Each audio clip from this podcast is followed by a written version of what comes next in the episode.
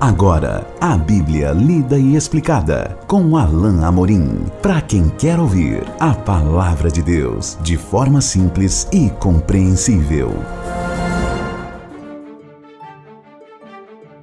Olá, querido ouvinte, querida ouvinte, estamos de volta.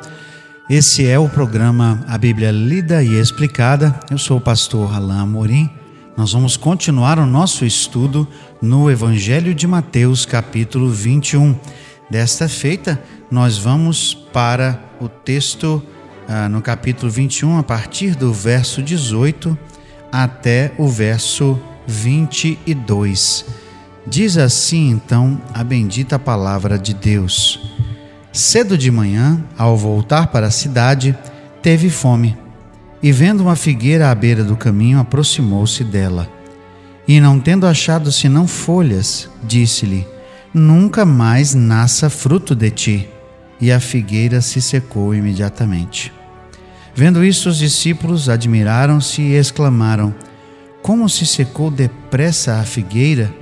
E Jesus, porém, lhes respondeu: Em verdade vos digo que se tiverdes fé e não duvidardes, não somente fareis o que foi feito à figueira, mas até mesmo se a este monte disserdes: ergue-te e lança-te no mar, tal sucederá.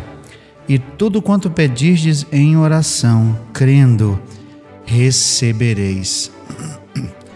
Eu quero que você pense comigo acerca da importância e da significação dessa passagem, porque ela é um tanto controversa e às vezes as pessoas ficam ah, até questionando por que Jesus teria secado aquela figueira. É, e não é o caso aqui em Mateus, mas essa passagem em outra ah, em outro evangelho, se eu não me engano, no, no evangelho de Marcos, lá Marcos ah, faz a anotação de que não era ainda tempo de figo. E então, o que justificaria o fato de Jesus pronunciar essa, essa destruição dessa, dessa figueira, não é? E a nossa resposta é que Jesus estava aqui querendo dar uma lição de cunho absolutamente espiritual.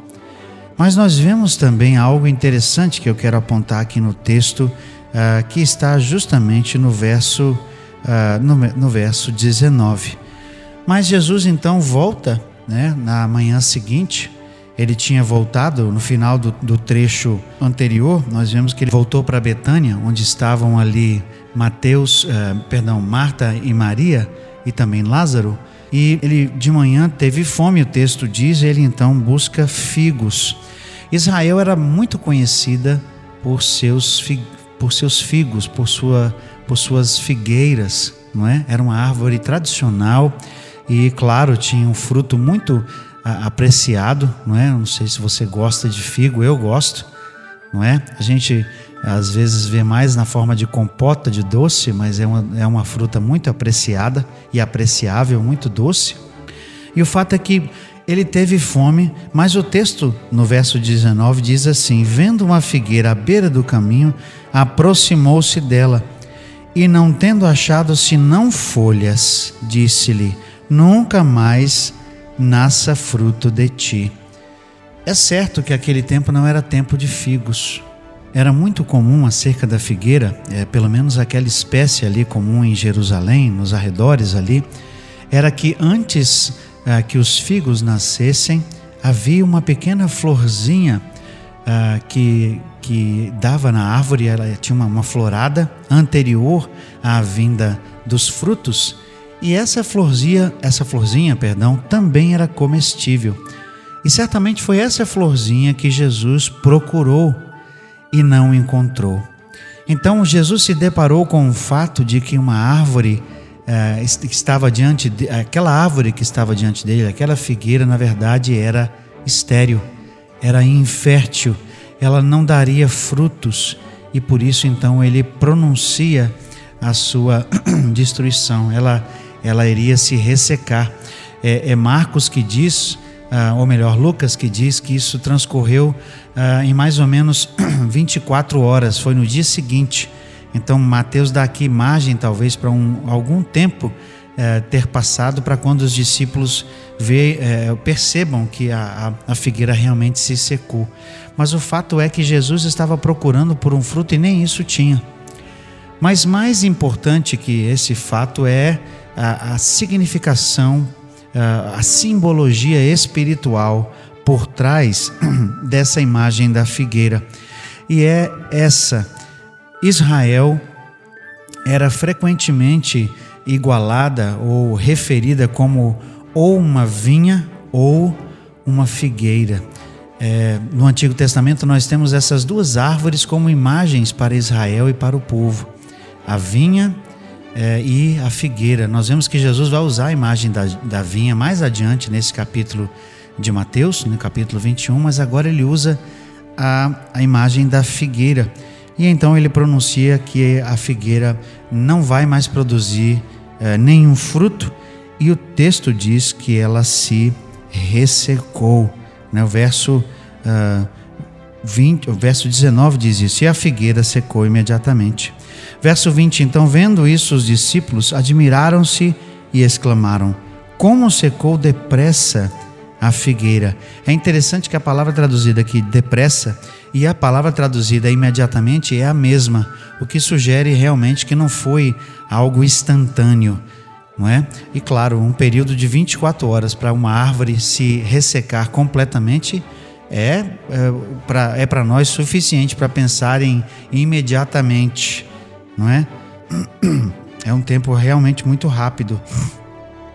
Mas o fato é que a árvore se secou e os discípulos, então, depois que viram, se impressionaram.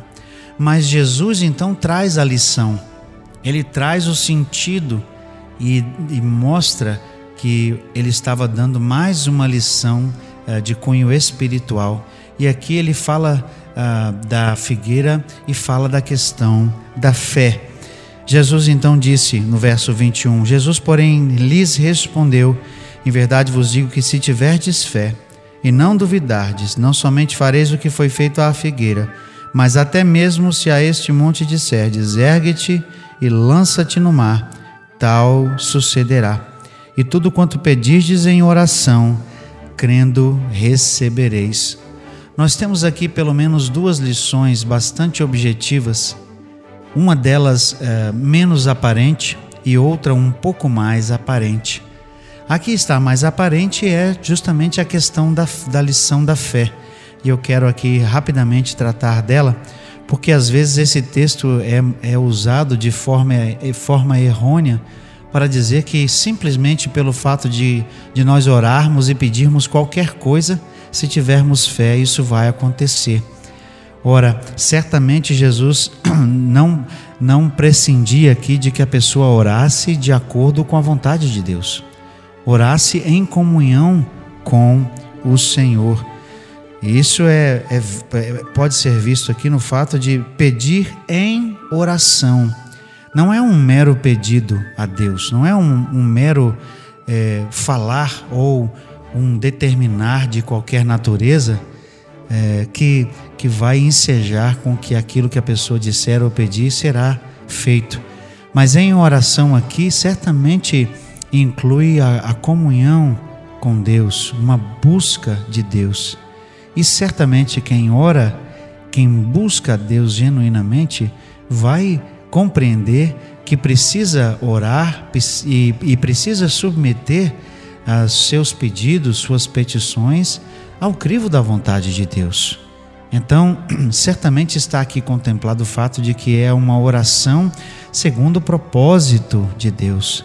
E isso está em linha com o que o próprio Jesus fez, porque Jesus estava aqui cumprindo a missão do Pai e estava querendo demonstrar algo que precisava ficar bastante uh, claro ali para todos que estavam ao seu redor, para os líderes judeus que certamente estavam próximos dele ali e que saberiam dessa história da figueira e que entenderiam que mensagem estava chegando até eles.